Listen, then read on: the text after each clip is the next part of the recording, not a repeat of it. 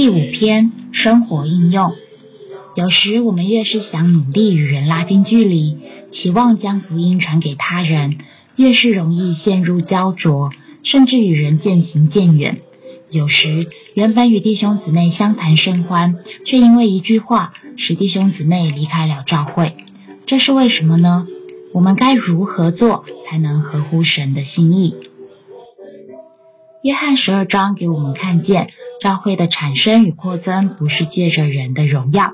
乃是借着十字架的死，为着产生并建造教会，基督乃是那一粒麦子，为着繁殖而落在地里死了，结出我们这许多子粒。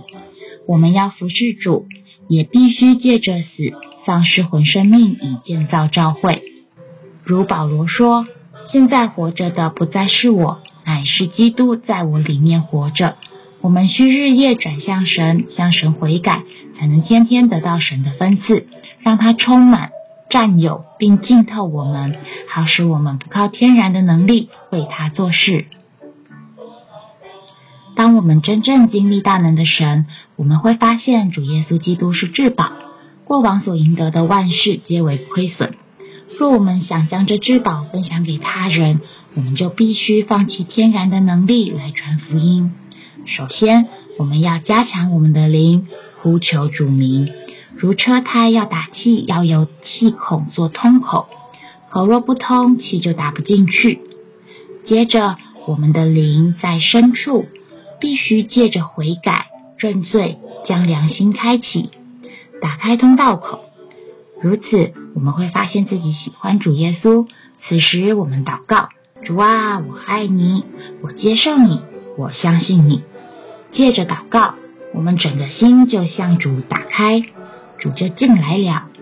此时，当我们再去叩门传福音，必然真实的经历主与自己是一，主的能力和权柄都跟着自己。在侍奉主的事上，我们拒绝天然的事物，唯有将基督做到我们里面，才不会破碎他人，并且能真正满足神，使教会正确建造。并扩展反增。补充本六百零一首，建造是神的目标中，摸着第四节，我们只要在灵里多多向神祷告，全人敞开转向主，走这一条通往主丰富生命的路，让生命借着主长进，建造就自然而然的产生了。